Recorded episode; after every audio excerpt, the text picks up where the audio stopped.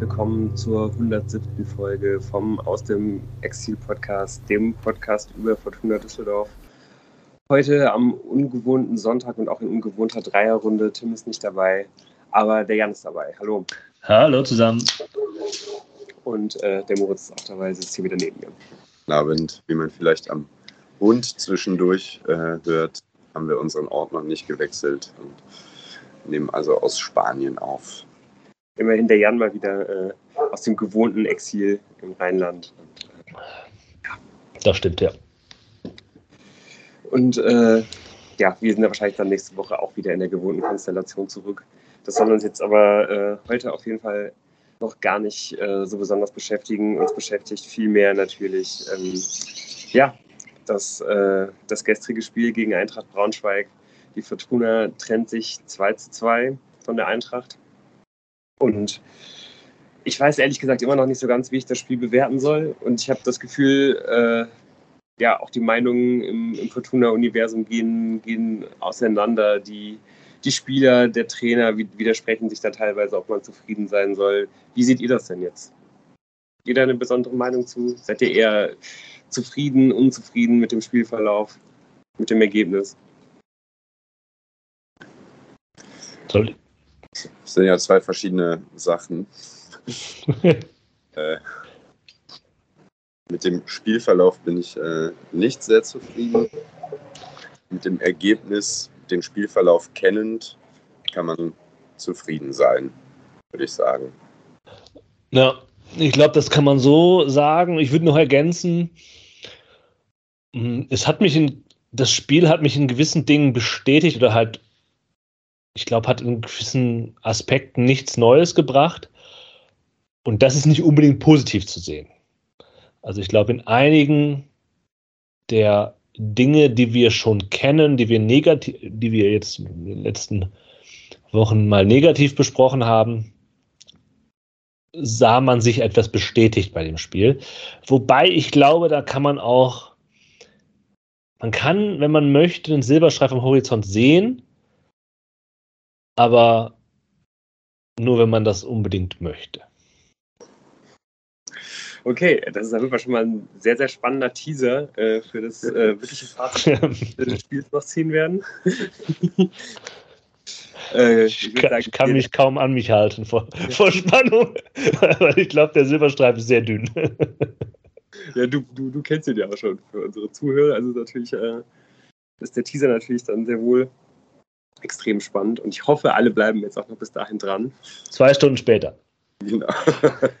Heute werden wir uns kurz fassen. Ja. ja, wie ist die Fortuna dieses Spiel denn eigentlich angegangen? Also, ähm, als ich die Aufstellung gesehen habe, war ich mir eigentlich ziemlich sicher, auch weil ich mir das so gewünscht hatte, dass, dass man aufgrund von dem, von dem aufgestellten Personal mit einem, mit einem flachen 4-4-2 spielt, einfach weil, weil ich der Überzeugung war, dass äh, die beste Art, den, ähm, den Braunschweigern zu, zu begegnen, halt einfach ganz quasi das, das Bauen auf alte, verkrustete, quasi noch Rösler, Röslersche Strukturen ist. Also einfach die, die, äh, die Automatismen, die seit Ewigkeiten in der Mannschaft sind und die halt dafür sorgen, dass man wahrscheinlich kein gutes Spiel macht, aber dass man halt eben auch äh, ja, sich von den, von den Braunschweigern halt irgendwie nicht überraschen lässt und dass man einfach darauf baut, dass halt äh, die eigenen alten Strukturen besser sind als, äh, ja, als, den, als die Braunschweiger, die ja immer noch so ein bisschen auf der Suche waren. Letztendlich äh, ja, äh, hat sich dann aber für ein 4-3-3 entschieden. Und ich bin mir ehrlich gesagt nicht so sicher, ob das, ob das ein gutes System gewesen ist für, für, für diesen Tag. Nein, woran würdest du denn sagen, was, was für Probleme hat dieses System hervorgebracht, was wir dann in den 90 plus Minuten oder vielleicht nur in einigen dieser 90 plus Minuten äh, gegen Braunschweig gesehen haben? Ja, natürlich wieder die Flügel und äh, zwar defensiv wie offensiv. Vor allen Dingen, äh, ja, defensiv natürlich in der, in der zweiten Halbzeit die, die linke Seite. Also ich glaube, ach, Kowiatski als, als Flügelspieler ist, glaube ich, was, was, wo man eigentlich immer mal wieder denkt, okay, das verschwindet jetzt endgültig in der, in der Mottenkiste der Geschichte quasi und wird hoffentlich nicht, nicht nochmal hervorgeholt, aber es wird dann doch immer wieder hervorgeholt und es funktioniert eigentlich nie. Eine weitere der vielen Positionen auf dem Feld, bei denen man immer denkt, eigentlich müsste Kognatski das spielen können, aber er kann es nicht. Und äh, ja, das war halt auch gestern wieder der Fall. Würdest du das an David Kovnatski festmachen, das Flügelspiel auf der linken Seite, das ja eigentlich nicht existent war, vor allem die erste Halbzeit nicht? Auf der anderen Seite kann man es natürlich daran festmachen, dass man im Augenblick überhaupt keine richtigen Flügelspieler äh, für, die, für die beiden offensiven Seiten im Kader hat. Also muss man natürlich immer irgendwie versuchen, das zu kompensieren. Und am augenscheinlichsten finde ich es dann halt, wenn man das dann halt, wenn man halt dann vorher schon die Staffelung der Mannschaft im 4-3-3 auf dem Platz sieht, dass man irgendwie denkt, okay, Kognatski auf, äh, auf, der, auf dem linken Flügel gefällt mir nicht gut. Letztendlich dann, so wie das Spiel gelaufen ist, habe ich mich viel, viel, viel mehr, Moritz kann das bestätigen, der ja mit mir hier zusammen das Spiel geguckt hat, viel mehr über Felix Klaus aufgeregt, der absolut keinen guten Tag erwischt hat. Aber ja. der spielt ja zumindest seine Rolle normalerweise ganz gut. Darf ich, ja, ich finde das nämlich ein ich habe da auch drüber nachgedacht, weil vor allem in der zweiten Halbzeit hat mir David Kovnatski auch, obwohl er ja nach wie vor so ein bisschen links darum lief, eigentlich viel besser gefallen als in der ersten Halbzeit. Ich frage mich, ob das mit dem Flügelspiel nicht eben auch an dem Dreier Mittelfeld lag. Also, ähm, ich glaube, Schinter Appelkamp hat, die haben ja nicht auf einer Linie gespielt, sondern gestaffelt. Schinter Appelkamp eher auch vorne und eher auch rechts vorne. Also der ist, war ja, wenn ich mich richtig erinnere, ist der sehr häufig auf der rechten Seite aufgetaucht. Ähm, es hat dann halt nicht geklappt, dass mich, man sich da überlegt hat, glaube ich, so ein bisschen die Seite zu überlagern und dann halt mit Klaus, ähm, Appelkamp und vielleicht ein bisschen mit Oberdorf, der dabei hilft, äh, irgendwie von außen Wucht reinzubringen. Es gab Ansätze, das hat man immer wieder gesehen, aber liegt das nicht auch daran, dass halt die linke Seite so, so schwach aufgestellt war und dass man das halt ein bisschen angepasst hat in der zweiten Halbzeit. Der, der, der Fokus auf der, auf der rechten Seite. Also ja, nicht nur an Kovnatski, sondern eben auch da, wie das Dreier Mittelfeld sich aufgestellt hat. Glaube ich nämlich auch. Also genau das. Ich meine, äh, Schinter war wirklich deutlich weiter vorne als Tanaka meistens. Und ähm, um nochmal auf diese Eingangsfrage zurückzukommen mit dem 4-4-2, hätte ich vielleicht das Gefühl gehabt, dass diese Gefahr auch in diese Konter zu laufen, also eher defensiv, mhm. ähm, etwas geringer gewesen wäre, weil man ein bisschen eine flachere Ordnung eben hat und ähm, dann irgendwie als, als Reihe besser verschieben und nach hinten äh, laufen kann und das ist dann ein bisschen geordneter. So hatte ich jetzt das Gefühl, es hat sich ein bisschen mehr Richtung so Zentrum alles äh, organisiert. Ich meine, Braunschweig hat da auch natürlich um den 16er rum äh, ziemlich viel verteidigt, auch mit zwei Sechsern, wie der Trainer auch sagte. Und ähm, es hat sich dann so sehr nach innen und nach vorne gezogen. Und ich hätte das Gefühl, mit dem 4-4-2 ist natürlich, man bleibt ja dann nicht die ganze Zeit in seiner, auf seiner 4-4-2 Flachposition, aber ich würde sagen, da ist das vielleicht von der Raumaufteilung so ein bisschen mehr so, dass du auch nach hinten die Räume besser abdecken kannst und zurück kannst auf deine Position.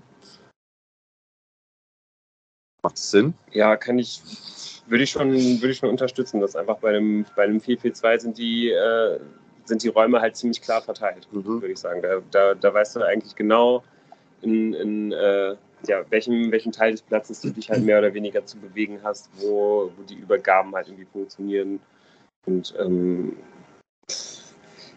ich finde, man konnte gestern wirklich in extrem vielen Situationen halt irgendwie erkennen, dass das jetzt bei dem, bei dem 4-3-3-System, das die Fortuna gespielt hat, halt nicht der Fall war. Auch was natürlich auch daran liegt, dass, äh, ja, dass man jetzt halt irgendwie auch schon sehr, sehr viel mit Systemen halt hin und her gewechselt hat in dieser Saison. Ähm, das kann natürlich eine Stärke sein. Also das ist halt natürlich irgendwie auch in gewisser Art und Weise eine Stärke, dass sowas geht. Aber es wäre trotzdem eigentlich schön, wenn man wüsste, dass es erstmal ein, so eine Art Stammsystem gäbe, das gut genug funktioniert, dass man halt irgendwie von dem, als Basis halt immer erstmal irgendwie losoperieren kann, beziehungsweise auf dieses System halt zurückfallen kann, wenn äh, ja halt ein Spiel relativ chaotisch läuft. Und gerade gestern wäre das ja eigentlich absolut äh, ja, der perfekte Moment äh, für, für sowas gewesen, weil das Spiel war ja einfach unfassbar chaotisch und gerade in der ersten Viertelstunde, also ich kann mich kaum erinnern, mal so eine komplett chaotische Viertelstunde, äh, äh, Anfangsviertelstunde gesehen zu haben. Ja, vielleicht könnt ihr mich da noch ein bisschen mitnehmen. Ich, äh, es wurden Kinder ins Bett gebracht, deshalb bin ich erst nach der zehnten Minute ins, dazu gekommen. Vielleicht könnt, könnt ihr uns ja alle mal in dieses Spiel und in die Wildheit der ersten Viertelstunde mitnehmen. Ja, man kann das ja irgendwie fast hier schon mit so einem, mit so einem äh, Staccato-Stil hier irgendwie hintereinander abarbeiten. Also das Spiel beginnt eigentlich schon damit, dass, äh, dass es halt komplett vogelwild losgeht. Riesenräume sind bei Braunschweig offen. Nach 33 Sekunden äh, schlägt Gavori eine Halbfeldflanke von der linken Seite, die auf den zweiten Pfosten durchrutscht. Der Ball ist dann nicht so einfach zu nehmen, halb hoch, würde ich sagen, am Fünfer. Aber Felix Klaus muss den auf jeden Fall besser erwischen, ist da komplett alleine vorm Torwart. Den muss man nicht machen, aber den Ball muss man auf jeden Fall besser treffen und dann ist die Wahrscheinlichkeit ziemlich hoch, dass er reingeht. So, da da habe ich dann schon angefangen, mich auf, äh, auf Felix Klaus halt einzuschießen, vor allen Dingen, weil er, glaube ich, äh, ja, keine, keine fünf Minuten später halt irgendwie nochmal im, im Strafraum einfach komplett unmotiviert am Ball vorbeisäbelt, auch an einem schwierigen Ball, aber den Ball einfach gar nicht trifft. Ähm, ich glaube, ja, ich habe hier dann in Minute sieben stehen, dass er, dass er da schon den dritten Katastrophenfehler äh, irgendwie im gegnerischen 16er hatte. Also das, das, ging dann halt irgendwie leider so weiter. Allerdings waren zu dem Zeitpunkt auch die Braunschweiger schon äh, ganz gut in die Partie gekommen. Es gab da, glaube ich, einen ziemlich guten Distanzschuss, den äh, Kastenmeier aus äh, 25 Metern irgendwie noch aus dem Winkel fischt.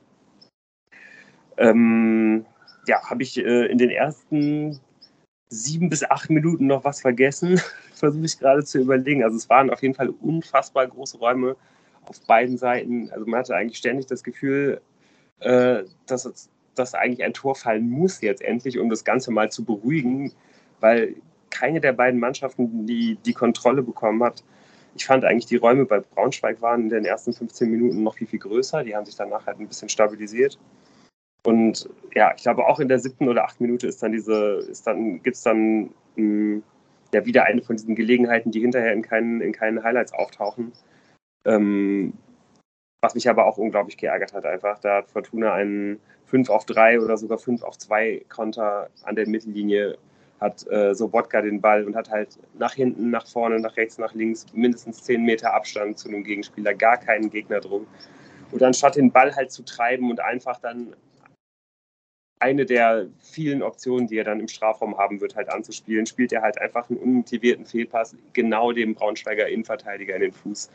So, also da muss es eigentlich auch schon 1 zu 0 stehen. Ja, unmotiviert ist natürlich ein bisschen äh, ein hartes Wort, aber vielleicht auch, könnte man fast sagen, übermotiviert. Ähm, und das passt so zu dem ganzen Spiel, weil es einfach nicht, also der nicht sich die halbe Sekunde Zeit nimmt, um die Situation zu checken, sondern möchte halt dann super schnell nach vorne spielen. Braunschweig hat wirklich sehr viel Platz angeboten, vor allem so bis zum 16er, überall in den Halbräumen.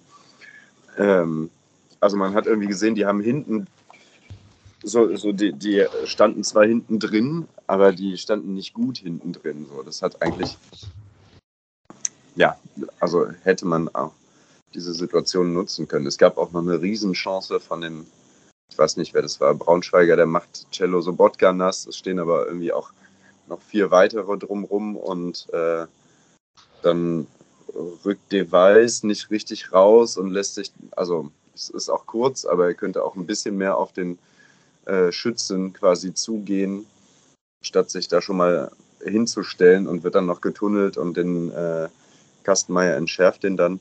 Also es war unheimlich viel. Auch das ist so übrigens äh, die siebte Minute gewesen. Das ist ja. halt eine Sequenz, nur in der siebten Minute, wo halt irgendwie erst äh, ja, Klaus im Gegner gegnerischen Strafraum halt irgendwie eine äh, unbedrängt äh, irgendwie eine Chance zunichte macht. Dann kommt dieser Konter äh, von, mit dem Fehlpass zu Wodka und dann dieser Lattenschuss der Braunschweiger, den Kastenmeier wirklich auch richtig gut hält. Also der alleine hat ja einfach äh, in der Anfangsphase Fortuna auch schon im Spiel gehalten. ähm, muss man auf jeden Fall auch nochmal erwähnen, dass der äh, ja, da wirklich ein unglaublich wichtiger Rückhalt gewesen ist. Und ja, wie gesagt, die, die zehnte Minute war noch nicht mal erreicht. Es gab bis dahin schon zwei gelbe Karten für die Braunschweiger Mittelf äh, im Braunschweiger Mittelfeld, weil man, äh, weil Ao Tanaka zweimal gelbe Karten gezogen hat. Ähm, auch das hätten ganz gute Kontersituationen werden können. Also das zeigt halt irgendwie alles, wie, wie unglaublich unruhig das war. Ähm, und ich glaube, das Wort, was du da gesagt hast, Moritz, Übermotivation, das, das, das beschreibt es eigentlich perfekt. Also äh, und Fortuna hat es einfach überhaupt nicht geschafft, irgendwie in, in, in ruhige Aktionen reinzukommen. Und ich weiß nicht so genau, ob das einfach auch der Plan der Braunschweiger war. Aber auf jeden Fall haben sie es eben hier speziell in der Offensive, aber viel, viel wichtiger ja eigentlich für den Rest des Spiels in der Defensive, ist immer geschafft, äh, den Düsseldorfer Defensivverbund irgendwie unter Panik zu setzen, sodass einfach immer ständig leichte Fehler passiert sind. Und ähm, ja, es ist ganz wirklich fast ein Wunder, dass man äh, irgendwie aus dieser Viertelstunde halt rausgeht, ohne äh, ein Gegentor bekommen zu haben. Und da muss man auch nochmal André Hoffmann, glaube ich, ganz deutlich herausstreichen, der mit einer absolut fantastischen Grätsche im eigenen Fünfer äh, einen flachen Ball äh, vom einschussbereiten Braunschweiger weggrätscht, der da auch eigentlich nur noch einschieben muss. ich glaube, damit bin ich eingestiegen, ja. Ähm, also kurz vorher war ich äh, drin. Ähm, vielleicht, ich glaube, das, naja, Panik, also Übermotivation, ist mir danach halt aufgefallen. Also ich zum Beispiel Felix Klaus. Ich teile deine Meinung und hatte ihn dann halt auch irgendwann auf meiner Shortlist, aber den habe ich, ich bin ja jetzt eh kein Fan mehr. Aber ich glaube nicht, weil er halt irgendwie nicht wollte oder halt irgendwie mit der falschen Einstellung in dieses Spiel gegangen ist. Der hat sich halt voll reingehängt. Also ja. wirklich, das, das muss man, darf man ihm jetzt nicht gegen ihn verwenden. Der hat halt wirklich, wirklich geackert äh, und wollte, aber es hat irgendwie nicht sollen sein. Und das ist halt, glaube ich, auch so ein Faktor, der vielleicht bei anderen nicht ganz so auffällig, aber so einfach sich durchzieht. Es gab ja dann bei den Pfiffen letzte Woche gegen Fürth, wenn man sich da die Begründung der Leute, die halt das für Pfeifen war, war ja halt, ja, wenn die sich ja nicht reinhängen und so. Aber das ist halt auf gar keinen Fall irgendein Problem dieser Mannschaft. Die haben sich halt reingehängt, die haben geackert, aber es klappt dann halt nicht.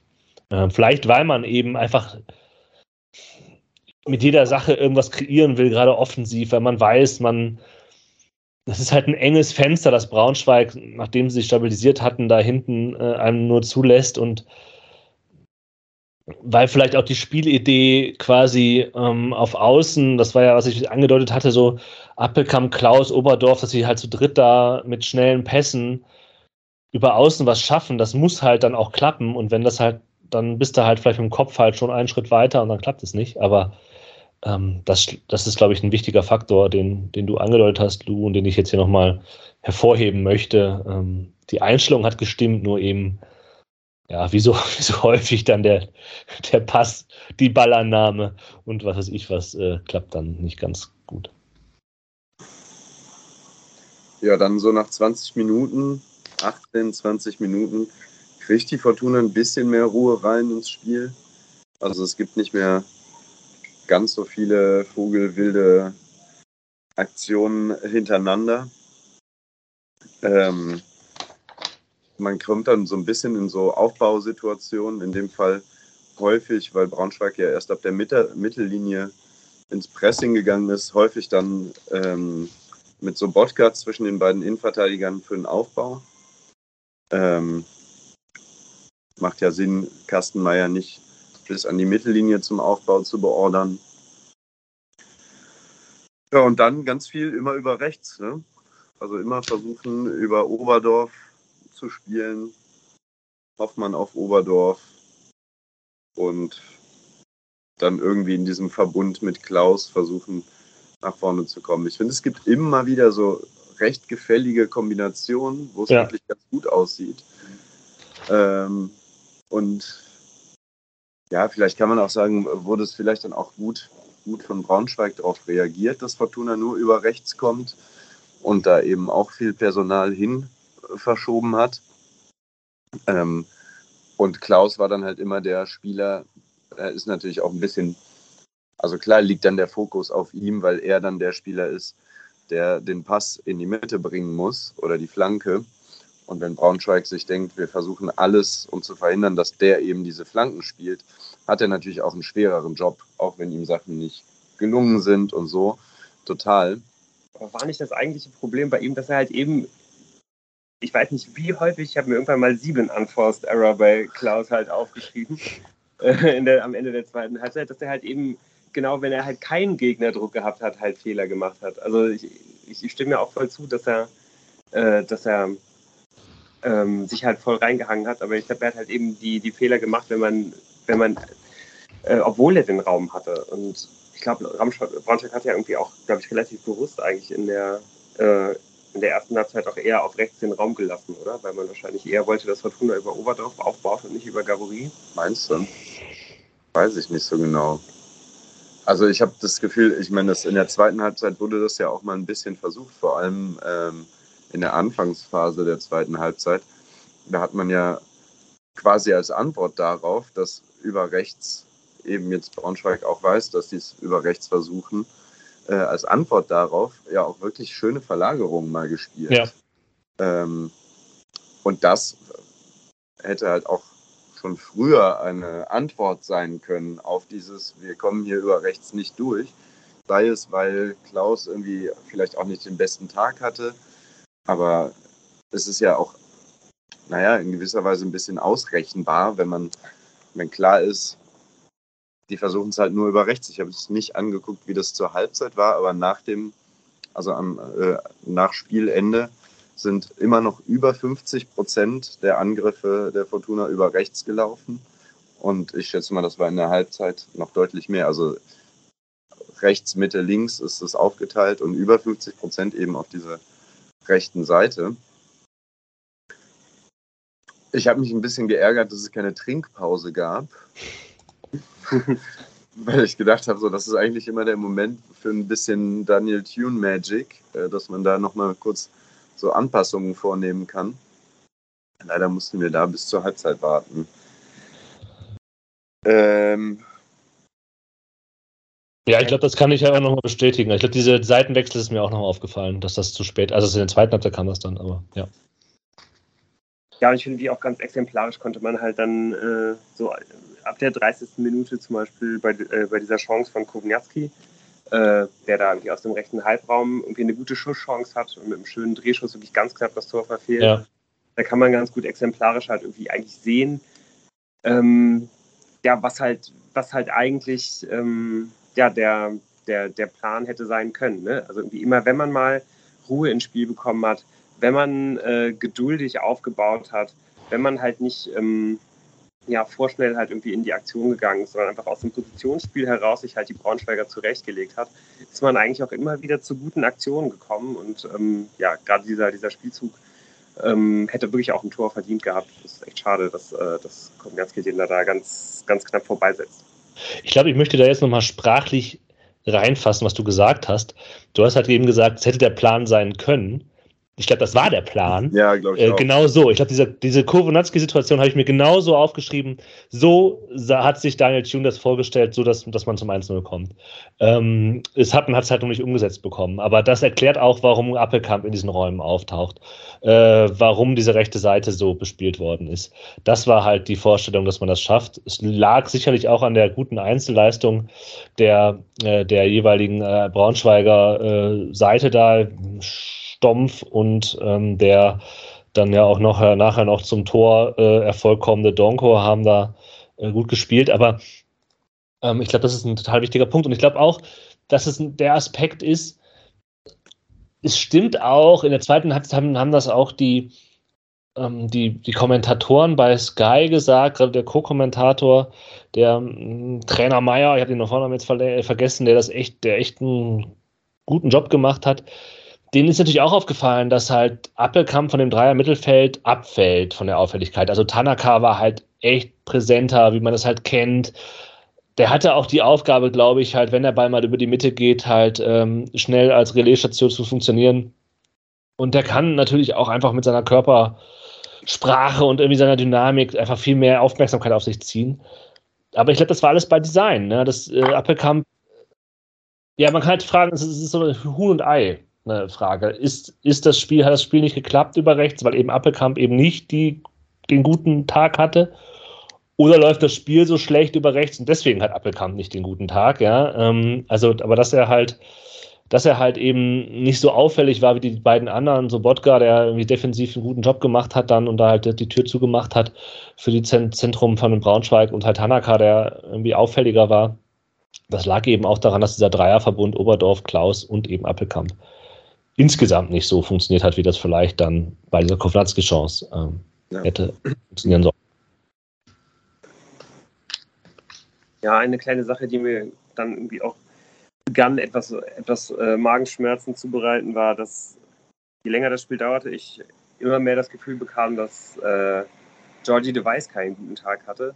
Also gar nicht so, dass er jetzt irgendwie da komplett neben sie stand, aber einfach eher mehr in die Richtung, dass man das Gefühl hatte, egal was er versucht hat, es ist irgendwie, irgendwie hatte er halt nicht das nötige Glück, hatte dann irgendwie recht früh eine, eine gelbe Karte, äh, hat irgendwie dann mal hier den Ball nicht ganz sauber getroffen und legt dann ähm, äh, ich glaube, so in der 35. Minute dann irgendwie auch mal dem, äh, dem Braunschweiger Stürmer Anthony Uja nach einem langen Ball ein bisschen unglücklich den Ball eigentlich perfekt in den, in den Lauf und der kommt zu einem recht guten Abschluss aus der Ferne, den Kastenmeier auch nochmal richtig gut aus der Ecke kratzt.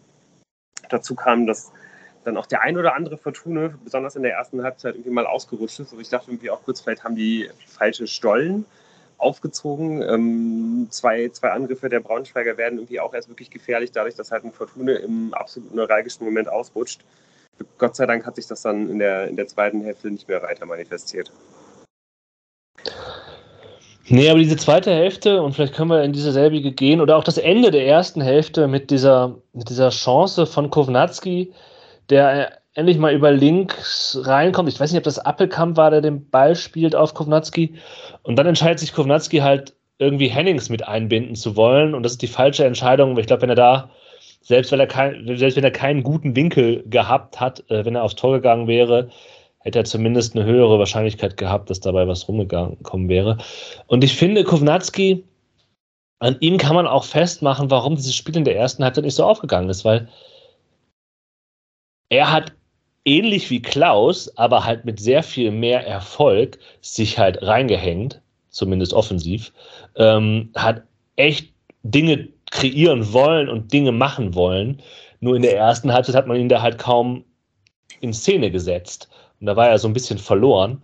Ähm, das hat man in der zweiten Halbzeit dann viel besser gesehen, wie wie gut er eigentlich gerade ist, auch wenn ich das immer noch. Nein, mittlerweile muss ich es vielleicht wahrhaben. ja, ähm, mittlerweile muss ich es vielleicht wahrhaben, wie gut er gerade ist, äh, irgendwie doch einen, sich mal durchsetzt und er hat dann auch schöne Seitenverlagerungen gespielt, ist dann durch die Mitte gezogen und hat dann versucht, äh, Klaus einzusetzen, mal einen, einen Ball dann auf die andere Seite zu spielen. Ähm, dass man das in der ersten Halbzeit auch so versäumt hat, ist vielleicht auch ein Problem dieser ersten Halbzeit gewesen. In der zweiten ist dann eben die ja halt auch irgendwie nochmal eine eigene Geschichte hat ähm, als die erste. Ja, ähm, wart ihr denn zufrieden damit, dass man mit der gleichen Aufstellung in die, in die zweite Hälfte gegangen ist? Es gab für mich eigentlich einen ziemlich offensichtlichen Wechsel, den man unbedingt hätte vornehmen sollen.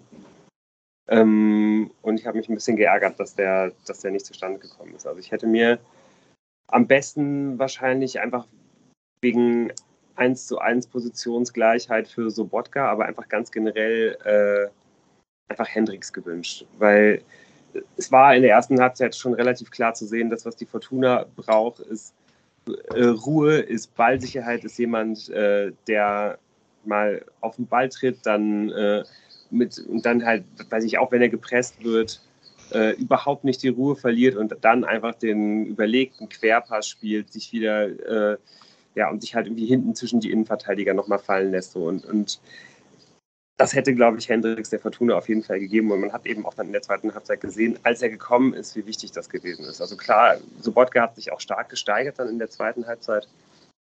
Ähm, aber trotzdem, vielleicht hätte man noch überlegen können, irgendwie beide auf den Platz zu bekommen. Aber ich hätte mir einfach Hendricks gewünscht, weil der, glaube ich, derjenige ist, der am meisten Ruhe ausstrahlt von allen Spielern im, im Fortuna-Mittelfeld. Also ich kann, ja, und halt auch am meisten diese echte Sechserposition verkörpert. So, ne? Das ist das ja nicht dazu. Cellos Hauptposition. Den würde ich ja auch eher ein bisschen weiter vorne und der geht auch mit Dynamik. Also ich meine, der, der läuft, er läuft sich sehr viele Bälle und passt defensiv auf. Ähm, aber ich würde mir vorstellen, dass man in so einer Situation, wenn es so vogelwild ist, wie in der ersten Halbzeit, eben auch Ruhe reinbekommt mit einem Sechser, der ein bisschen positionsgetreuer seine Rolle interpretiert. Ja, aber das sehe ich anders. Mhm. Also ich kann mir schon den, den Gedanken, äh, Hendricks mit reinzubringen, den teile ich schon.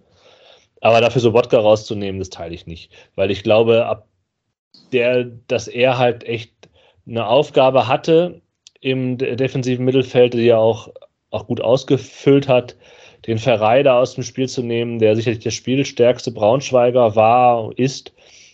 Und das hat er auch gut ausgefüllt. Also ähm, ich kann verstehen, dass, dass, dass man das nicht macht, weil eben diesen Aspekt hat Sobotka absolut erfüllt und äh, hat, ist nicht abgefallen. Und ich, ich fand an den Wechsel, wie er dann gemacht worden ist, dass man eben, weil man dieses, diesen Fokus auf diese rechte Seite vielleicht auch wieder nimmt, dass man eine Appelkamp runternimmt von den drei, finde ich, ja, das ist halt dann so, so, so logisch. Kann ich total nachvollziehen, hätte ich vielleicht auch gemacht. Auch wenn das ein bisschen bitter ist, weil es so die, die, die Hendricks-Frage ist ja eben mit den dreien verknüpft, ja. Also wir, ja. wir sehen, glaube ich, alle perspektivisch Jody Hendricks eine größere Rolle im Mittelfeld bei der Fortuna spielen. Und die Frage ist einfach, wer, wer dafür halt raus muss. Und ähm, ja, aktuell tatsächlich scheint das Schinter Appelkamp zu sein, was einem natürlich im Herzen wehtut. Ähm, und auch wenn auch wenn er jetzt kein überragendes Spiel gemacht hat, so ein schlechtes Spiel, wie dann halt vielleicht auch darüber gesprochen worden ist, fand ich, hat er eigentlich nicht gemacht. Es lag eben sehr viel am Gesamt. Ich bin ja eher mit dem Henne- und Ei-Prinzip dabei, dass, dass er über dass er aufgrund des gescheiterten Insgesamtkonzepts halt nicht eingebunden werden konnte oder vielleicht nicht die Situationen hatte, die er hätte haben können. Aber okay, das ist jetzt vielleicht auch ein bisschen, äh, bisschen viel. Aber das, das halt, also ich verstehe, dass, dass man das so weiterlaufen lässt und dem noch, noch eine, die Funkelviertelstunde gibt. Und es hat ja auch dann bis zum Braunschweiger Tor ja. ganz gut funktioniert. Also es war stabiler, die haben eben diese Seitenverlagerung mit eingebracht, haben plötzlich auch die linke Seite mitbenutzt. Ähm, deswegen würde ich jetzt auch sagen, dass dieser Wechsel, äh, auch wenn ich genauso in der Halbzeit äh, dachte, vielleicht wäre das gut, aber dieser Wechsel war dann, glaube ich, nicht ausschlaggebend. Dieser Nichtwechsel war dann nicht ausschlaggebend dafür, weil es hat sich ja in der Statik des Spiels ein bisschen was verändert. Ja, und stimmt halt auch schon, weil eigentlich fällt ja auch das 1 zu 0 für Braunschweig dann nur, weil die Fortuna vorher sich halt diesen, diesen richtig guten Angriff eigentlich erspielt. Also äh, man ist da natürlich vielleicht insgesamt äh, im, im Verbund ein bisschen zu weit aufgerückt, aber mit ein bisschen Glück, äh, ja, trifft halt einfach dann Appelkamp äh, am, am zweiten Pfosten, als diese, als diese Flanke halt durchkommt, einfach ins Tor. Und äh, stattdessen wird der Ball halt geblockt und Fortuna rennt halt voll in diesen Konter rein. So. Aber wie gesagt, diese ganze Situation passiert ja nur deswegen, weil sich ja eigentlich die Fortuna vorher den Gegner gut zurechtgelegt hat. Da habe ich halt eher, eher so eine ähm, insgesamte Frage. Der, wie ich finde, sehr gute Co-Kommentator Meyer, den ich ja schon erwähnt hatte, hat das ja auch prognostiziert in der Halbzeit, dass sowas passieren würde. Er hat ja gesagt, in der Halbzeit, ist ja jetzt auch nicht komplett die krasseste Erkenntnis, aber dass er halt glaubt, von der allgemeinen Situation, in der beide Mannschaften ist, hat die Fortuna mehr Druck, dieses Spiel zu gewinnen. Und deswegen werden die halt mehr riskieren müssen, was halt Braunschweig perspektivisch in der zweiten Halbzeit die Chancen gibt. Fand ich übrigens einen guten Kommentar, weil es halt irgendwie den Leuten, wo es 0-0 steht, irgendwie eine Hoffnung gibt, ey, in der zweiten Halbzeit können noch Tore fallen, weil die einen sind spielbesser, offensiv und wollen mehr und machen mehr, riskieren mehr und die anderen können ganz geil kontern. Hat er auch vollkommen recht gehabt. In der PK, die ja sehr kurz war, hat Daniel Thune halt die fehlende Restverteidigung, wenn ich mich richtig erinnere, bei diesem 1 zu 0 angemahnt. Nun frage ich mich, ob das mehr Risiko, dass man dann gegangen ist, ob das tatsächlich gar nicht auf eine gewisse Anweisung in der Halbzeit von Tune erfolgt ist oder ob das so eine Dynamik eben ist, die halt für eine Favoritenmannschaft sich einfach ergibt für diesen Mannschaftsverbund, weil die eben gesagt haben, okay, wir haben jetzt noch die Halbzeit. Ähm, als Trainer hat uns das vielleicht nicht explizit gesagt, aber wir auf dem Feld, wir riskieren jetzt einfach so mehr. Ähm, keine Ahnung. Vielleicht führt diese Frage, Anmerkung von mir auch zu nichts, aber das ist jetzt so ein bisschen das, was ich mir dabei gedacht habe. Ähm, wer hat das eigentlich so angesagt, dass das so zu spielen ist, quasi? Oder vielleicht war es einfach ein. Ja, also es ist auf jeden Fall sehr auffällig, dass ich halt äh, genau in dieser Situation. Ähm, glaube, es ist, es sogar, ist es sogar Tanaka, der den, der den Schuss von, äh, von Appelkamp blockt. Oder zumindest steht er ansonsten halt direkt daneben. Also, dass sich halt wirklich in diesem Augenblick äh, beide Achter im Fünfer befinden ähm, Wäre interessant zu wissen, ob es da irgendwie eine Marschroute gibt, dass das eigentlich nicht sein darf oder ob, ob man das halt wie ruhig auch mal probieren kann. Ich finde mhm. auch schon, dass es eigentlich okay ist, weil du hast ja dann trotzdem eigentlich noch, äh, ja, es wird mindestens ein Außen aufgerückt sein, also hast du nicht fünf Leute zur Konterabsicherung, sondern nur vier. Aber trotzdem würde ich eigentlich denken, einer der, der, der Flügel ist relativ schnell wieder zurück, der von der ballfernen Seite. Ähm, und so viele Spieler können die Braunschweiger dann halt auch nicht sofort in den Konter schicken. Also ich sehe eigentlich auch nicht, dass das jetzt eine komplette Katastrophe ist, dass da halt zwei Achter im, im Fünfer sind. Ja, wobei man ja schon, also klar, Strafraumbesetzung, also es ist auf jeden Fall ein riskantes Spiel, weil du hast ja schon drei Spitzen. Also auch wenn äh, Komnatski und Klaus eher über den Flügel kommen, du hast drei Spitzen, die da vorne drin sind. Zwei Achter im Strafraum. Ähm, Cello stand ja, also der, klar, der hat abgesichert, aber der stand auch in der Braunschweiger Hälfte. Und dann spurte Braunschweig halt auch mit allem los, was es so hat. Ähm, was natürlich auch total riskant ist, weil wenn das schief geht, hast du halt sofort wieder eine Überzahl in der anderen Seite, wenn Fortuna es schafft, diesen Konter zu unterbinden. Ne? Aber ja, es ist irgendwie ein ziemlich offenes offene Herangehensweise, würde ich sagen. Also so. Ja, auf jeden Fall kassiert man diesen Konter dann ja. Ähm, 0 zu 1.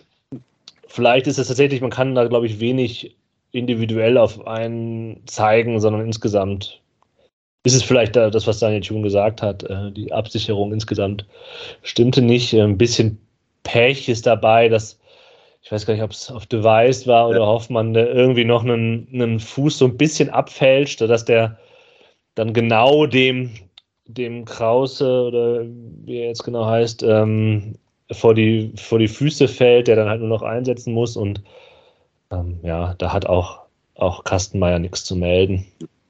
Was Kopf ich. Ja. Hm? Mit dem Kopf geht Jolly Device daran, um Ach, den Kopf, okay, wegzuköpfen. Ja. Ja, okay. Ähm, ja, habe ich jetzt nicht mehr genau. Ja. Was ich gut fand danach, ist, dass die Fortuna halt einfach weitergemacht hat. Sofort mit äh, Ao Tanaka wieder in eine Chance äh, kommt. Nach einer Halbweltflanke von Gavori kriegt den Braunschweig nicht raus und dann stilistisch sehr schön von Ao Tanaka, der dann aber nirgendwo äh, nicht, nicht einschlägt. Ähm, und dann wenig später ähm, Nicolas Gavori da mit einem, wie ich finde, wunderbaren Ball von Schinter Appelkamp auf Ruven Hennings, der dann mit der Hacke spielt und durch unser Wohnzimmer hörte man ein, ja, da ist halt keiner, ne? ähm, und dann war da doch einer äh, und dann schlug es gewaltig ein. Ähm, ja, schönes Tor ja. Vom, von Gavori, der dann halt kurz jubelt und dann vor allem sehr viel trinken muss.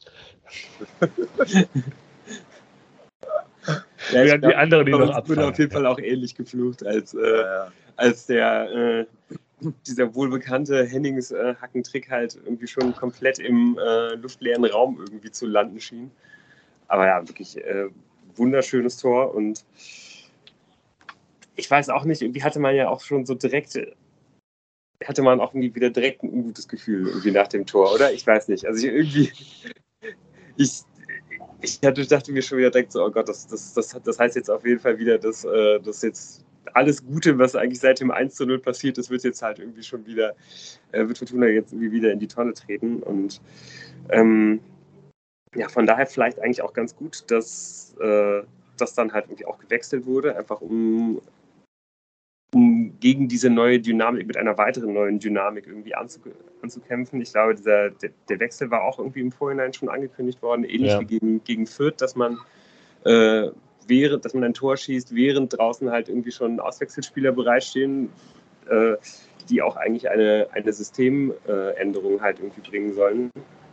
Kurz danach kommen dann also für Hennings und Appelkamp ähm, Hendricks und Ginczek und ja, sorgen auf jeden Fall äh, ja erstmal dafür, dass sich dann irgendwie auch einiges ändert bei der Fortuna.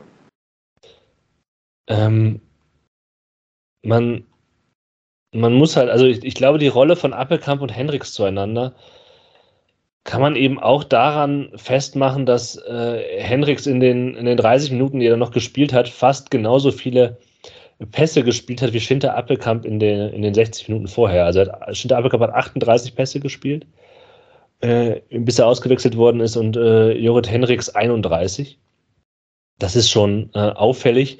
Äh, auffälliger ist auch, dass sich quasi mit der Einwechslung von, äh, von äh, Hendricks die Passzahl von Marcel Sobotka rapide nach unten geht. Also man merkt einfach, dass dann halt auch umgestellt wird, dass, dass es eben keine 1 zu 1 Wechsel ist, sondern dass halt einfach Hendricks eine andere Rolle spielt als, ähm, als, als Schinter Appelkamp. Ähm, das, das muss man, glaube ich, insgesamt nochmal, wenn man über die, die Auswirkungen, die Hendricks äh, Aufstellungen in Zukunft haben werden, mitdenken. Gab da eine so eine Szene, also das ist jetzt so ein bisschen äh, out of context gerade, aber das war eine, eine kurze Szene äh, und das ist vielleicht mein kleiner Silberstreif am Horizont, den, den ich jetzt halt irgendwie schon mal kurz sehen möchte, ähm, der schon mal so einen kleinen Blick in die Zukunft vielleicht gestattet hat äh, und mich ein bisschen optimistisch gestimmt hat, äh, obwohl ich mich so unglaublich aufgeregt habe das ganze Spiel lang, aber ähm, es gibt dann irgendwie eine so eine Szene an der Mittellinie, wo ähm, glaube ich, sogar die beiden Innenverteidiger der, der, der, Fortuna irgendwie gerade nicht in Position sind, sondern irgendwie ein bisschen aufgerückt sind. Die Außenverteidiger sind super weit vorne, äh, haben super weit nach vorne geschoben und stehen wirklich nur in der eigenen Hälfte, so fünf Meter hinter der Mittellinie. Hendricks und Tanaka werden von zwei Braunschweigern gepresst und in diesem 2 gegen 2 äh, lösen die sich einfach super entspannt und souverän, nur irgendwie, also vor allen Dingen Hendricks mit einer oder zwei wunderbaren Drehungen äh, obwohl sie halt gerade gepresst werden, eigentlich super gefährlich, aber die, die, die Braunschweiger Stürmer kommen halt irgendwie nicht mal in die Nähe des Balles, spielen sich da die, die, den Ball zu und bauen dann halt irgendwie wieder über den Flügel auf. So. Und ich fand, das hat irgendwie gezeigt, was da, was da vielleicht irgendwie möglich sein wird und was man da eigentlich für eine große individuelle Qualität halt im Kader hat. Leider, äh, ja, also zeigt irgendwie auch deutlich, wo, wo Hendricks halt gespielt hat. Ne? Also, dass er halt mhm. halt so, eine, so eine Art Quarterback zwischen den Innenverteidigern halt oft war ähm, und wahrscheinlich auch deswegen halt so viele Ballkontakte hatte. Aber leider äh, waren halt dann diese Momente der Ruhe, um mal wieder auf die Ruhe zu sprechen zu kommen, ähm, ja, von, von kurzer Dauer. Gut, dann ist mein Silberstreifen auch so ein bisschen abgehakt. Vielleicht kann ich den auch nochmal in, in äh, ein bisschen präzisieren. Ähm, es ist auch nicht genau das Gleiche, was du gesagt hast, aber es wäre eine ähnliche Richtung gegangen. Vielleicht kann ich am Ende das auch nochmal ähm, Verdammt. kleine, kleine, Silberstreifen mitgeben. Aber ähm, ich finde, ich möchte nochmal aufnehmen, was du gesagt hast, Lou. Ähm, das wiederholt sich ja zweimal. Dass man quasi nach dem Ausgleich, den man als Fortuna erzielt, dass man da das, was man halt zwischen Rückstand und Ausgleich sah, plötzlich wieder weg ist. Und da kann man natürlich zwei Sachen sehen. Erstmal glaube ich, dass Braunschweig gemerkt hat, dass was ging auch weil die Fortuna eben hinten anfällig war und dass die Braunschweig gemerkt hat, dass das eigene Konterspiel an dem Tag vielleicht läuft. Vielleicht hat es in den vergangenen äh, Spieltagen nicht so gel gelaufen. Ich, dieses 1-0, dieses Tor, das Braunschweig gemacht hat, war für die unglaublich wichtig. Das hat man ja auch gesehen, dass in der Sekunde, wo das Tor fällt, sich die Ultras quasi äh, maskiert haben, um dann halt sämtliches Pyro, äh, das sie die letzten Wochen angekauft hatten, für den Moment abzufackeln. Also das, das heißt, glaube ich, in, für die Fans wie für die Spieler halt wichtig war, das ist, glaube ich, ohne Frage. Also das, das ist die Braunschweiger Seite. Die andere Frage ist, wenn du in Rückstand gerätst, dann kann, dann macht das ja mit der Fortuna-Mannschaft offensichtlich was. Dann, dann kommt so ein Aufbäumen, dann kommt so ein Moment, nee, wir verlieren das Spiel hier nicht. So, die Frage ist, ist es das nämlich. Ich, es ist, glaube ich, dann tatsächlich nur dieses, wir verlieren dieses Spiel hier nicht und nicht ein, wir gewinnen das Spiel noch. Das ist jetzt so eine sehr, sehr, sehr, sehr krasse Küchenpsychologie, die basiert halt auf wenig. Aber ich finde es halt auffällig, dass es zweimal einen Aufbäumen gibt, zweimal den Ausgleichstreffer ähm, und danach so ein Absacken gibt, wo halt anscheinend die Spannung auch bei der Düsseldorfer Mannschaft erstmal abfällt, weil man das teuer gemacht hat und Braunschweig dran bleibt. Keine Ahnung. Ja, ja. ist das jetzt der Silberstreif? Nein. Nee, das ist äh, die Küchentür am Nachmittag. Äh, ja, vielleicht hat das einfach auch eher so ein, die, den, den Grund, dass man, wenn man sich nicht komplett sicher in dem fühlt, was man tut, äh, genau. ist man natürlich bereit, wenn man zurückliegt, äh, einiges zu riskieren. Wenn man aber halt dann irgendwie wirklich auch wieder was zu verlieren hat, und das hast du natürlich äh, mit, mit dem Punkt dann irgendwie wieder, äh, bist du halt dann sofort wieder verunsichert, weil du halt eben nicht auf äh, feste Automatismen und Mechanismen halt irgendwie zurückgreifen kannst, die du halt schon seit Ewigkeiten drin hast. So, ich glaube, das ist, das ist, glaube ich, das, was ich nicht verbalisieren konnte, hast du jetzt gesagt. Es ist halt nicht die Reaktion einer Spitzenmannschaft. Ja. So, ich glaube, das wollte ich, darauf wollte ich hinaus. Und das ist ja auch nicht unbedingt was ganz Neues Nö. für unsere ja. Fortuna. Aber ich glaube, das ist, ich glaube, danach habe ich gesucht quasi und das ist, glaube ich, der Punkt. Ähm, ja, und es ist ja eigentlich auch wirklich nicht so, ähm, dass halt mit dieser, mit dieser Hendrix-Einwechslung wirklich kurz mal irgendwie Ruhe reinkommt. Also ich, ich, wir haben da zwar jetzt irgendwie drüber geredet und ich habe das erwähnt, aber eigentlich äh, passiert ja direkt in der äh, in den ersten Sekunden nach, äh, nach der Einwechslung ähm, ja schon fast das ganz große Unglück. Innerhalb von kurzer Zeit haben die Braunschweiger zwei, zwei Alu-Treffer, ähm, wo man sich auch irgendwie zweimal vorher irgendwie einfach nicht besonders clever äh, anstellt. Einmal läuft man wieder, wieder in, in Konter rein, äh, als man den verteidigt bekommen hat, äh, schlägt Gabori eigentlich ziemlich ähnlich wie, wie Device äh, letzte Woche gegen Fürth auch so aus der ähm, Halbposition, aus der linken, mit dem schwachen rechten Fuß, ein Ball in die äh, Spielfeldmitte. Der kommt eigentlich postwendend zurück und wird dann halt irgendwie an die Latte gedonnert. Also da kann man auf jeden Fall auch äh, relativ glücklich sein, dass man da nicht zurückliegt, aber fünf Minuten später passiert es dann halt eben trotzdem. Ja. Auch da eigentlich wieder ein Konter ähm, über, über die linke Düsseldorfer Seite. Ähm, ich finde, da sieht man auch wirklich nochmal ganz, ganz krass, wie, wie allein da eigentlich Gabori ist. Ja, das ähm, stimmt. Überhaupt keine Hilfe. Ja. Und ähm, ja, es kommt dann halt wieder ein Ball in, in die Mitte. Ähm, ja, und dann grätscht Oberdorf auch wieder in so einer Paniksituation mit dem äh, ja, Gesicht zum Tor. Hoffmann, der wahrscheinlich hätte äh, klären können, den Ball irgendwie noch gerade vom Fuß weg. Also, aber er kann es halt nicht sehen, so er muss halt eigentlich auch irgendwie eingreifen, aber tut es dann halt irgendwie eigentlich auf die unglücklichste Art und Weise und legt dann halt dem Braunschweiger Donker ist das, glaube ich, vor. Und der äh, ja, sieht dann das zweite relativ schöne äh, äh, Tor an, an diesem Abend und schweißt den dann in die kurze Ecke. Ja, und es ist halt, es war eine Halbfeldflanke von Braunschweig, die prinzipiell immer verteidigbar ist, würde ich sagen. Und wie du sagst, ähm, ich meine, das Oberdorf muss den Ball eigentlich, glaube ich, ins Ecken aus, ins Tor aushauen. Äh, er will das dann halt, glaub, er will ja die Ecke vermeiden und legt dann, hat dann genau den, den, den, ähm, den Pass auf. Das ist halt das ist halt das, was dann halt ja auch danach geschrieben worden ist, die defensive Stabilität, diese Selbstverständlichkeiten in einigen Momenten, so individuelle Schwächen, ähm, die sind noch nicht ganz raus. Also wenn man sich an die, an die Saisonvorbereitung erinnert, das Spiel gegen Enschede, ähm, wo eben ja auch so individuelle Fehler halt, diese Katastrophenergebnisse, das hat man irgendwie noch nicht raus. Das, das,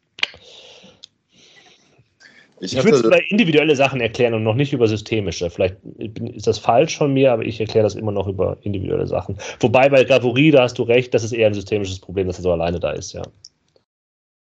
Ich hatte so ganz generell schon das Gefühl, dass jetzt vor allem nach dem Fürth-Spiel, nach diesen Gegentreffern, ähm, auch Daniel Thune relativ klar nochmal gemacht hat. Ich meine, wir hatten es von dieser, ähm, von diesem Moment, dieser äh, letzte Moment eben, wo du dann doch den Ball wegdreschen musst und klären musst. Ähm, ich habe vergessen, wie wir es genannt haben. Aber so dieser, diese Entscheidung, wann spiele ich das halt nicht spielerisch, mache ich das nicht spielerisch, sondern pöll halt den Ball raus, um auf Nummer sicher zu gehen. Da hatte ich schon das Gefühl, dass da irgendwie im äh, Vergleich zum Fürth-Spiel einiges noch passiert ist. Also mit dieser Entscheidung, wann versuchen wir es spielerisch, wann versuchen wir die Situation quasi spielerisch zu lösen und wann hauen wir den Ball raus. Und es hat mir eigentlich ganz gut gefallen, weil ich das Gefühl hatte, es sind, es sind ein bisschen weniger Risikopässe von hinten raus. Und klar geht das dann auf Kosten eines Einwurfs oder im schlimmsten Fall, also was dann halt nicht passieren darf, sind wieder diese Klärungsaktionen in die Mitte oder so. Ne? Ja. Aber ich hatte schon, also ich moch, mochte das ganz gerne. Ich hatte das Gefühl, es ist ein bisschen darauf eingegangen worden, dass man zu viel versucht hat, spielerisch zu lösen und dann brenzlige Situationen heraufbeschworen hat. Wie das natürlich vor allem bei Kastenmeier immer mal der Fall ist, äh, aber eben auch bei seinen Vorderleuten. Ja, geht dann halt schief in so einem Moment. Geht in dem Moment, ja, oder ob, ja, ob ich das, ich, ich glaube, da müssen wir uns jetzt nicht in Detail verlieren. Ähm, aber auch hier wieder ist man, es ist äh, der Nackenschlag 1 zu 2 für Braunschweig und wenig später dann aber wirklich schön, schöner Angriff. Kovnatski, der mir, mir einfach, ich kann es nochmal wiederholen, gut gefallen hat in dieser zweiten Halbzeit auf Ginchek, der dann sofort äh, Gavory einsetzt und Sobotka läuft halt quasi durch äh, und macht das einfach ein wirklich schönes Tor. Äh, insgesamt. Das war wirklich gut herausgespielt. Ähm, und äh, dann steht es 2-2. Möchtet ihr noch was zu dem Tor sagen oder dann zu der, zu der folgenden Phase? Weil irgendwie bleibt es dann so ein bisschen so wie, äh, wie vorher bei nach dem 1-1. Braunschweig lässt den Kopf nicht hängen und glaubt weiter an sich. Die Fortuna hat Glück, dass sie äh, nicht noch 3-2 äh, zurückliegt. Aber trotzdem also. hatte ich eigentlich die ganze Zeit das Gefühl, dass die Fortuna das irgendwie auch noch gewinnen kann. Also ich war halt auch richtig, richtig sauer, als das Spiel letztendlich vorbei war, weil ich halt irgendwie dachte, man hätte dieses Spiel halt irgendwie trotzdem gewinnen können. Also Braunschweig hat ja auch wirklich einfach noch das ganze restliche Spiel einfach genug angeboten, sodass ich eigentlich immer dachte, man, man kann halt dieses Spiel noch entscheiden, wenn man einfach die viel größere individuelle Qualität hat. Also das ist ja einfach mal wieder eines der weiteren Spiele, wo man wahrscheinlich äh, auf 10 bis 11 Positionen halt den, den besseren Einzelspieler hat und man halt, hat halt eben auch noch unglaublich viel Qualität auf der Bank. Und das war jetzt eigentlich, glaube ich, so das erste Mal, das erste Spiel, wo ähm, schon als wir uns die Aufstellung vorher angeguckt haben, äh, haben Moritz und ich hier schon gesessen und gedacht, so, boah, wow, man hat echt richtig, richtig viele Optionen auf der Bank. Also liegt natürlich auch gerade daran, dass jetzt viele Spieler von Verletzungen zurückkommen, dass einfach gerade kaum jemand verletzt ist oder niemand sogar. Dann kann man wirklich mal äh, äh, aus, dem, aus dem Vollen schöpfen und das tut ja dann Tune auch und wechselt dann ähm, kurz nach dem 2 zu 2 Jahr nochmal doppelt. Bringt äh, Peterson für die, äh, für die linke Seite, glaube ich. Ja. Und ähm, ja, macht dann einen ganz interessanten Wechsel. Also bringt dann Karbovnik, der dann endlich mal ein paar, paar mehr Minuten halt bekommt, sodass wir uns jetzt in wenigstens mal eine Viertelstunde halt angucken konnten. Aber bringt ihn dann halt für Gabory. Und da hatten wir nicht so richtig damit gerechnet. Wir dachten eigentlich erst, dass er, dass er vielleicht dann wirklich für den rechten offensiven Flügel kommt, für Klaus. Ähm ich dachte im ersten Moment, er macht das, weil er, ähm, weil er halt mehr Stabilität für die linke Abwehrseite haben wollte. Aber je mehr ich mir jetzt halt irgendwie auch dann nochmal die, die Zusammenfassung angeguckt habe, desto deutlicher, finde ich, sieht man auch, dass es eigentlich nicht an Gavuri liegt. Nee. Dass, dass diese Konter halt passieren. Also muss es ihm halt irgendwie um was anderes gegangen sein und da weiß ich halt nicht so genau, was das gewesen sein könnte, weil die, die linke Seite mit Gavuri hat eigentlich gut funktioniert. Also es kann natürlich sein, dass er, dass, dass er halt irgendwie nicht mehr, dass er halt irgendwie müde war und das signalisiert hat. Ähm, ist mir nicht aufgefallen, aber das muss natürlich überhaupt nichts heißen. Äh, da, da ist man, da, also das, das kann man ja als Trainer tausendmal besser erkennen, natürlich. Ähm, eigentlich ist das der einzige Grund, der mir, der mir da einfällt, weil ich meine, dass man, dass man Carbovnik bringt, finde ich gut. Wenn man, äh, der, der müsste eigentlich genug Qualität haben, um dann halt auf, äh, auf verschiedenen Positionen der Mannschaft auch weiterhelfen zu können. Aber warum es halt ansonsten gerade für Cavalier ist, habe ich nicht verstanden. Ich fand das einen interessanten Wechsel auch, aber mich hat dieser Wechsel halt nochmal bestätigt, weil es ging in dieser gesamten Berichterstattung über Fortuna Düsseldorf, sowohl in dem gar nicht so uninteressanten Halbzeitgespräch mit Christian Weber, als auch in dem Gespräch zwischen, zwischen dem Sky-Kommentator und dem Co-Kommentator halt um den geilen Kader von Vertröseldorf. Und du hast es jetzt auch nochmal gesagt, ja, mittlerweile vielleicht nicht mehr so scheiße wie am Anfang, aber eine Position ist halt immer noch blank wie nix und das ist die Linksverteidigerposition. Und das fand ich halt geil, nachdem man halt irgendwie Christian Weber gesagt hat, wir sind mit dem Kader zufrieden, Bobber aufgestellt und äh, die beiden Kommentatoren das auch meinten, ja, da musste man erstmal darüber reden, dass man halt einen positionsfremden Spieler einsetzt für eine nicht total unwichtige Position, wo man einfach niemanden sonst hat. Ja, Uccino ist halt noch verletzt, ne? Das, ist ja auch Rechtsverteidiger. Ja. Äh, und Aber das, naja. Und dann kurz Zeit später ähm, gibt es eine Chance für Braunschweig, da sieht Kabownik nicht gut aus, aber ich glaube, ich glaube, es war tatsächlich eher so, ja, wir wollen jetzt mal austesten und irgendwie Gavory ist vielleicht irgendwie dann, wie du sagst, du irgendwie nicht mehr voll, voll drin. Ich habe das Gefühl gehabt, das war eher ein offensiverer Wechsel quasi, weil man sich von dem nochmal offensiv äh, erwartet hat. Und das hat er ja auch getan. Ne? Ist ja auch relativ weit mit nach vorne gegangen. Ist sogar auch so ein bisschen von der Außenlinie ein bisschen in die Mitte gezogen noch und hat da ja auch ganz gute Pässe irgendwie gespielt und hatte vor, am Anfang einen so einen Wackler defensiv. Ne? Da ja.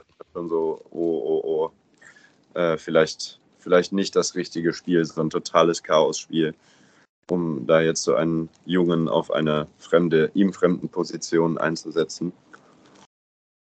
Aber ich also, hatte, ja. Also ich finde, man kann nach wie vor nichts über ihn sagen, er hat irgendwie fünf Pässe gespielt. Äh, sind halt alle angekommen, das ist ja ganz okay, aber keine Ahnung. Ähm, ich, kann, ich will den auch nicht auf so einer Position, also das, das ist halt auch, wird ihm auch nicht gerecht, wenn er weiter Linksverteidiger spielen muss. Ja, ich könnte mir das höchstens mal vorstellen gegen, ähm, ja auch gegen, gegen Gegner, der extrem tief hinten drin steht. Vielleicht, dass man den halt irgendwie da spielen lässt, wenn man halt auch sehr, sehr viel von hinten halt irgendwie aufbaut und einen Gegner einstimmt. Vielleicht gegen einen Gegner, der, der schon Platzverweis hatte. sehr also, natürlich eine sehr spezielle Rolle. Ansonsten finde ich jetzt auch, dass das jetzt auch, ich weiß, man soll das jetzt wieder nicht so, nicht so bewerten, aber das sah jetzt auch wieder so aus, als ob äh, der, glaube ich, für, für so eine für so eine richtige Verteidigerposition auch einfach nicht, nicht genug Körperlichkeit Ja, ja, auf jeden Fall. Ja. So, ja, habe ich auch gedacht, das ist ein schönes Hemd. Verstehen ja, dass, äh, ja, dass das irgendwie vielleicht irgendwie erstmal nicht die, nicht die 1A-Lösung für die Außenverteidigerposition ist und irgendwie auch nicht so richtig fürs zentrale defensive Mittelfeld. Ähm, vielleicht kann man ja wirklich ihn dann jetzt irgendwie auch bald nochmal auf, äh, auf so einer Flügelverteidigerposition ausprobieren. Das, das fände ich auf jeden Fall spannend. Vielleicht hat er ja eine bessere Geschwindigkeit als Gavory. Deswegen ist zur Konterabsicherung Sinn machen. Also wenn die Idee ist, wir wollen jetzt dieses Spiel gewinnen. Wir haben aber jetzt gesehen, dass Braunschweig gefährlich kontern kann. Ja. Der vielleicht noch ein paar kmh schneller. Auf der anderen Seite glaube ich, bei da sah eigentlich alles, was, was er so gemacht hat, so aus, als ob ihn dann halt im Laufduell der Flügelspieler halt einfach zur Seite schieben kann mit der, mit der Hand. Aber ja, ich, also ich glaube, wir verlieren uns jetzt auch wirklich ein ja, bisschen genau. in, diesem, in diesem einen Wechsel. Also ich glaube, man, man kann auf jeden Fall festhalten, dass es dann auch die letzte Viertelstunde über weiterhin ein absolut spannendes Fußballspiel bleibt. Die Braunschweiger sind mal, äh, sind da vielleicht irgendwie leicht überlegen, aber auch die Düsseldorfer kommen ständig in gefährliche Räume, in gefährliche Positionen und ja, eigentlich hat, und dann hat man eben auch noch äh, in der Nachspielzeit die, die große Chance, äh, halt noch die Schleife drum zu binden und äh, dieses Ding halt irgendwie noch zu gewinnen. Nach einer Ecke fällt im Fünferraum Tim Oberdorf der Ball komplett ja. vor die Füße und äh, ja, auch mal wieder äh, eigentlich die gleiche Situation, wie, äh, wie, wie Sie schon ganz oft beschrieben haben bisschen zu wenig Ruhe einfach, äh, muss ein bisschen zu schnell reagieren, ein bisschen zu viel Panik vielleicht, äh, um auch wieder das Wort zu nehmen äh, in der Aktion. Er trifft den Ball halt nicht voll und äh, ja, er geht halt eben nicht rein. Hat aber vorher quasi das 2-2 festgehalten, indem er auf der Linie geklärt hat, ein paar Minuten vorher. Stimmt, ja. Das sollte man noch erwähnen. Ich generell sind wir durch mit dem Spiel. ja, Fazit. Ja, generell wollte ich noch, äh, auch noch zu Oberdorf, weil ich das eine ziemlich ähm, großartige Statistik finde, dass äh, André Hoffmann und Tim Oberdorf gemeinsam, also zu zweit, die haben beide gleich viele Ballberührungen äh, und machen damit ein Viertel aller Ballberührungen der Fortuna aus. Ja, das ist aber auch ein Problem. ja. ja. äh, absolut. Ich finde, ähm, das, das ist, ist, ein sehr schöner Hinweis. Der Silberstreif, den Lu schon genannt hat, ich bin nach wie vor und vielleicht nach dem Spiel noch größerer Ao Tanaka-Believer und mit dem, was du über Jorrit Hendricks gesagt hast, im Zusammenspiel mit Tanaka, das wäre eben auch mein Silberstreifchen gewesen, an dem ich mich festgehalten habe.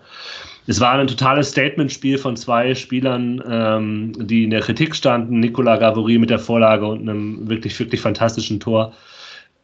Ist erstmal schön zu sehen und dass halt Florian Kastenmeier äh, dieses Unentschieden quasi festgehalten hat, das steht auch fest, denn die Chancen, die Braunschweig hatte, waren durchaus hochklassig und er hat einfach auch das gezeigt, was er kann auf der Linie. Und ähm, es hat mich sehr, sehr gefreut für ihn. Und fand es auch, um das nochmal den, den leichten Rückgriff auf letzte Woche zu machen, irgendwie sehr gut, wie, die, wie der Verein, wie der Trainer und uns alle anderen, als sich die Sache ein bisschen beruhigt hatten, dann auch das kommuniziert hatten, unaufgeregt, äh, wie sie Florian Kastenmeier, ohne immer ihn explizit in Schutz zu nehmen, klar gemacht haben, warum er so spielt, wie er spielt. Und ähm, das hat mir, hat mir insgesamt sehr gut gefallen. Ein gutes Bild, das der Verein abgegeben hat und Florian Kastenmeier am Samstagabend. Auch nicht selbstverständlich, wenn man so viel Aufmerksamkeit in negativer Art und Weise auf sich hat. Ja. Hm, ich habe dann noch irgendwie eine, eine Sache, die mir irgendwie noch so ein bisschen im, im Gedächtnis ist. Ähm, das war jetzt, glaube ich, das, das dritte Spiel in Folge, was die Fortuna nicht gewinnt, obwohl man halt den besseren äh, Expected Goals Wert hat. Mhm. Ist das, und in den, in den ersten Spielen haben wir ja eigentlich, in den, nach den ersten beiden Siegen, haben wir die Fortuna so dafür gelobt, dass man halt irgendwie so effizient ist und so eiskalt.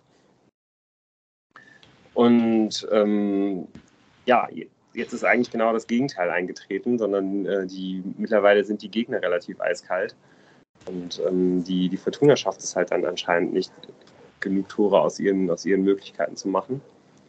Ähm, ist es eine viel zu kleine Sample Size, um da jetzt schon irgendwas hineinzulesen, oder hat da jetzt wirklich irgendwie eine Trendwende stattgefunden? Was meint ihr?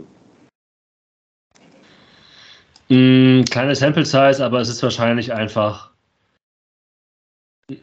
auch diese, wie heißt das, Regression zur Mitte, äh, wie, wie möchte man das sagen? Also ja. Ich glaube, diese Effizienz kannst du halt nicht über 34 Spieltage fest, äh, festmachen. Dann hast du auch mal so Spiele drin, wo es halt nicht klappt. Das ist halt so eine statistische Wahrscheinlichkeit, dass, ja, genau. dass das dann irgendwann so ein bisschen ausgleicht. Ja. Würde ich auch sagen. Es zeigt halt, dass man halt auf, auf dem, was man in den ersten Spielen geschafft hat, nämlich diese Effizienz, nichts mehr aufbauen kann. Also wenn man oben mitspielen ja. will, dann ist das nichts, worauf man halt an oben mitspielen basieren kann, sondern da muss halt jetzt mehr kommen. Und das ist natürlich immer noch die offene Frage. Das sind die Dinge, die wir bei dem Spiel erneut nicht so gut gesehen haben. Die Außen werden nicht bespielt gut, ähm, es klappt nicht. Ähm, das letzte Drittel, ähm, das sagen eigentlich auch alle, der, die dem Verein angehören. Christian Weber hat es in der Halbzeit eben auch nochmal gesagt. Da kommt man schlecht rein, das haben wir alle schon gesagt, das kennen wir alle schon, da haben wir leider nichts Neues gesehen. Vielleicht ja, am Freitag gegen einen Scheunentor offenen Jan aus Regensburg. Man weiß es nicht genau. Der wahrscheinlich erstmal Zement anrührt. ja, die Betonmischer aus Süddeutschland zusammenzieht. Ja. Ja, auf jeden Fall wirklich eine extrem spannende Konstellation, ähm, dieses, dieses Spiel gegen die Regensburger. Bei denen ist wirklich einiges los gewesen, sowohl ähm, ja, im, im, letzten Jahr als auch jetzt gerade äh, in den letzten Tagen, glaube ich, kann man sagen. Ähm, letzte Saison hat man ja in der eine richtig gute Hinrunde gespielt. Ähm, bis, bis kurz vor Ende der Hinrunde war man eigentlich immer äh, ja, noch im, im Aufstiegskampf mit dabei oder halt zumindest auf den vordersten Plätzen hat dann eine grauenvolle Rückrunde gespielt, nur zweimal gewonnen und ist am Ende sogar nur 15. geworden. Und ähm, dementsprechend war Trainer Mersin Selim Begovic mal wieder, wie glaube ich jedes Mal, seit er im Amt ist, ähm, ja, bei den Buchmachern einer der, der heißesten Kandidaten für den ersten Trainerwechsel, was dann erstmal dafür gesorgt hat, dass man bei Regensburg blitzsauber in die Saison gestartet glaube ich sogar kurz an der, an der Spitze lag nach, äh, nach den ersten Spielen Und eigentlich war ähm, ja bis gestern noch mein, äh, mein Take, dass ich halt hier irgendwie in der Gegnervorschau erklären wollte, warum äh, ist bei Regensburg der, der, der Fußball, den man spielt, so ein Low-Event-Fußball. Also nach, nach vier Spieltagen stand man mit äh, 5 zu 1 Toren äh, da in der Tabelle. Also es fielen durchschnittlich 1,5 Tore pro Spiel. Und ähm, ja, extrem stabile Abwehr. Und man, man schafft es einfach halt in jedem, also in, in, in keinem der Spiele bis dahin und auch in keinem der Spiele bis jetzt, äh, haben beide Mannschaften ein Tor erzielt, sondern immer nur eine Mannschaft. Das äh, war halt dann auch gestern der Fall. Da hat man allerdings äh, 0 zu 6 gegen den KSC zu Hause verloren. Und ich glaube, so richtig erklären kann man sich das immer noch nicht. Also da waren wohl einige Tore dabei, die äh, vielleicht jetzt auch nicht den allerhöchsten äh, Expected Goals Wert hatten. Also einfach sehr, sehr sehenswerte, schöne Tore. Aber ganz allgemein, glaube ich, kann man sich bei der Spielweise der Regensburger so eine Niederlage vor allen Dingen damit erklären, dass man einfach irgendwie nicht in die Intensität gekommen ist, die sonst die Regensburger so unglaublich ausmachen. Und wenn das halt nicht funktioniert, wenn halt da gewisse Automatismen irgendwie nicht, äh, nicht ineinander greifen, dann ähm, ja, kann es dann irgendwie auch direkt mal ganz, ganz unangenehm werden. Aber sowas kommt eigentlich bei den Regensburgern sehr, sehr selten vor, weil das ist die Hauptstärke, dass man eigentlich ähm, ja schon seit der Zeit von vor Mersin Begovic, der war vorher der Co-Trainer von Achim Bayerlorzer, ähm, auch unter Bayerlotzer hat man eigentlich schon mehr oder weniger mit dem gleichen System gespielt, äh, gleiche Spielweise wie jetzt, hat da kaum was geändert. Äh, man gibt dann halt irgendwie am Anfang der Saison vielleicht ein, zwei, drei äh, Leistungsträger ab, setzt dann halt äh, irgendwelche unbekannteren Spieler wieder an diese Position und spielt einfach genauso weiter. Und das ist, ähm, ja, das ist halt eben ein ganz, ganz großer Trumpf. Und genau das, glaube ich, kann man jetzt auch, auch am Freitag wieder erwarten. Auch ähm, ähm, ja, gegen, gegen die Fortuna. Normalerweise spielen die Regensburger immer gleich 4-4-2, klare Doppelsechs, äh, klare Flügel, ne? also wie schon erwähnt, auch klare Raumaufteilung dadurch.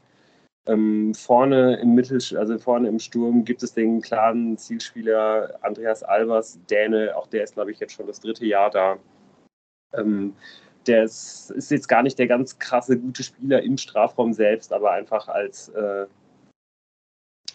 ähm, ja, quasi als Anspielstation ähm, einfach unglaublich wichtig, weil einfach auch die Regensburger super wenig flache Bälle spielen, sondern eben sehr, sehr viel hoch vorne raus. Ähm, zuletzt ähm, hat man das auch manchmal ein bisschen variiert, auch teilweise in den Spielen.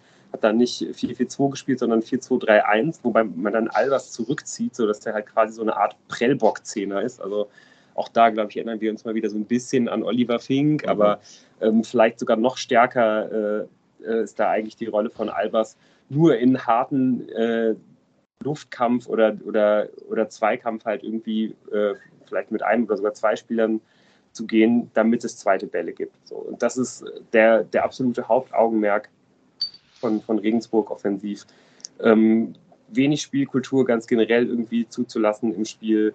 Man will einfach nur ganz schnell Raum überwinden, am besten hoch und dann, äh, also am besten in der Luft und dann auf zweite Bälle gehen. Ja, ähm, man, man will ganz allgemein den, den Spielfluss unterbrechen. Man ist eigentlich immer froh, wenn es Standards gibt, wenn es Einwürfe gibt, wenn irgendwie äh, das Spiel kurz unterbrochen ist, wenn der Gegner überhaupt irgendwie gar nicht in so einen, in so einen Flow kommt ähm, ja, da fühlen sich die Regensburger am wohlsten. Und ich weiß nicht, ob ihr euch noch erinnern könnt an das äh, Spiel in der Rückrunde. Da, da ist dieser Plan der, der Regensburger gegen die Fortuna eigentlich genau aufgegangen, auch wenn man, glaube ich, unentschieden gespielt hat. Aber das war wirklich ein absolutes Lehrstück darin, wie man es halt irgendwie schaffen kann, dass der Ball von den 45 Minuten in der zweiten Hälfte äh, 20 Minuten irgendwo im Seitenaushalt gelegen hat und jemand den zum Einwurf holen musste. Also es war wirklich beeindruckend. Du weißt, wie man wie man Gegner schmackhaft macht für kommende Spiele. Vielleicht fahre ich da doch nicht hin. Ja, wie, äh, wie schon erwähnt, um, um jetzt nochmal auf die beiden Schlüsselspieler zu kommen, ähm, es ist halt offensiv wie defensiv eigentlich Albers, ähm, der halt immer diesen wichtigen Zweikampf für den zweiten Ball vorne offensiv machen muss und dann auch defensiv eigentlich schon der erste Wellenbrecher ist, der vielleicht mit einem kleinen Foul oder, oder einer Nicklichkeit halt irgendwie schon ähm, ja, den, äh, das, das Aufbauspiel unterbindet oder halt den, äh, den, den Konter unterbindet, wenn man, wenn man mal gegen Regensburg umschalten will. Und ähm, ja, der weitere Schlüsselspieler, auch da kann man sich vielleicht noch an das letzte Spiel in der Rückrunde erinnern, das Benedikt Gimba auf der Sechs, der ist wirklich der absolute Prototyp eines physischen Sechsers, Der hat damals auch alles abgeräumt und äh, ist jetzt auch schon, glaube ich, ein paar Jahre in Regensburg und äh, läuft da immer so ein bisschen unter dem Radar, aber macht einfach seine Sache richtig gut.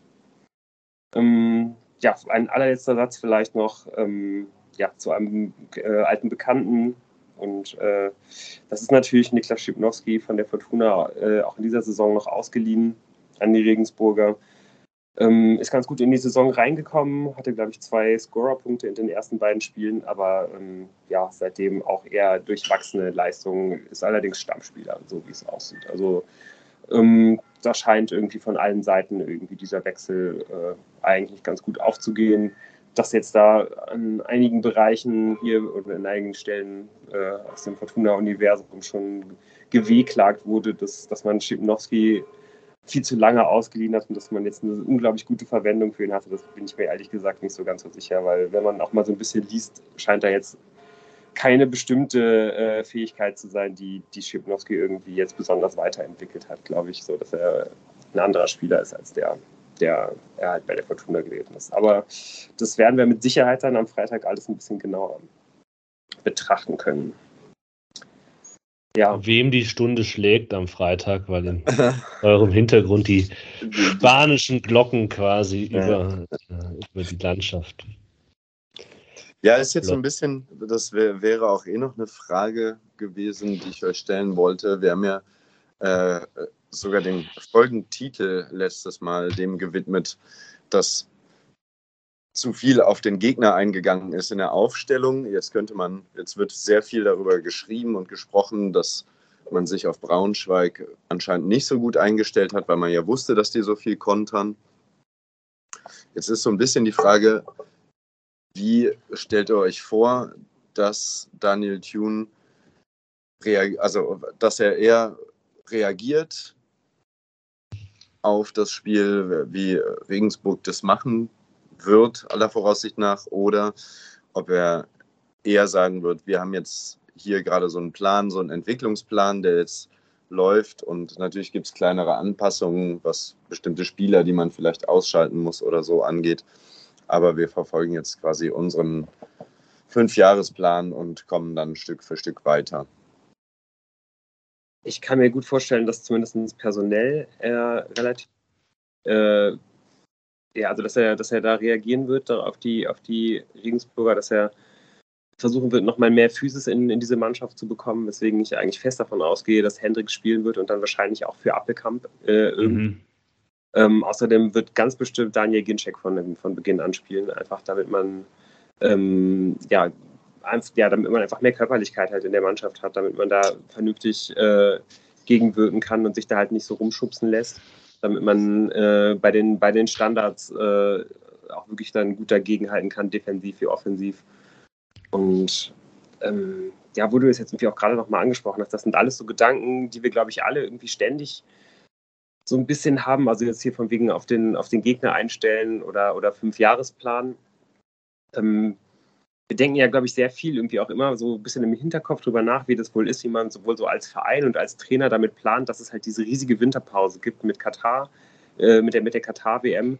Und vielleicht ist es auch einfach so im, im äh, ist das so quasi der Metaplan auch, dass man, ich meine, es war ja von Anfang an relativ schnell klar, dass man halt eben nicht mit äh, ähm, dem ganzen Kader oder auch nicht mal annähernd mit dem ganzen Kader ins Trainingslager fahren kann, ins Sommertrainingslager dass man dann halt schnell sich überlegt hat, okay, wir, wir studieren hier halt gewisse Sachen ein, aber wir werden einfach in dieser Winterpause, wo einfach in dieser, in der, in der Hinrunde, wo ja einfach Schlag auf Schlag jetzt die Spiele kommen bis Anfang November, ähm, da werden wir bestimmte Sachen vorher für einstudieren, aber eben nicht, nicht total komplexe Sachen, weil der Kader sich noch äh, stark ändern wird.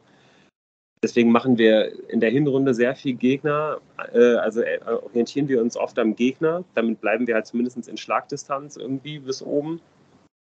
Und im, im Winter können wir dann nochmal richtig ins Trainingslager fahren, vernünftig lange Sachen entwickeln und äh, äh, setzen dann halt den großen Fünfjahresplan halt erst im Winter aufs Gleis. Zwei Dinge dazu. Erstens, ich finde die ähm, vielen Umstellungen, die ja dann eben auch manchmal eine Reaktion auf den Gegner sein können, kann man auch anders lesen, nämlich als Gegenargument zu dem, was du gesagt hast.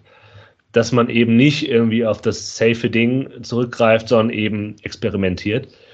Also bin ich mir noch nicht sicher. Und das Zweite, also dass die Fortuna aus Düsseldorf den Metaplan hat. Also das glaube ich wirklich, wirklich nicht. Ja, ähm, ich wünsche mir das und ich traue auch dem Trainerteam zu, dass sie das, darüber nachdenken, was das bedeutet.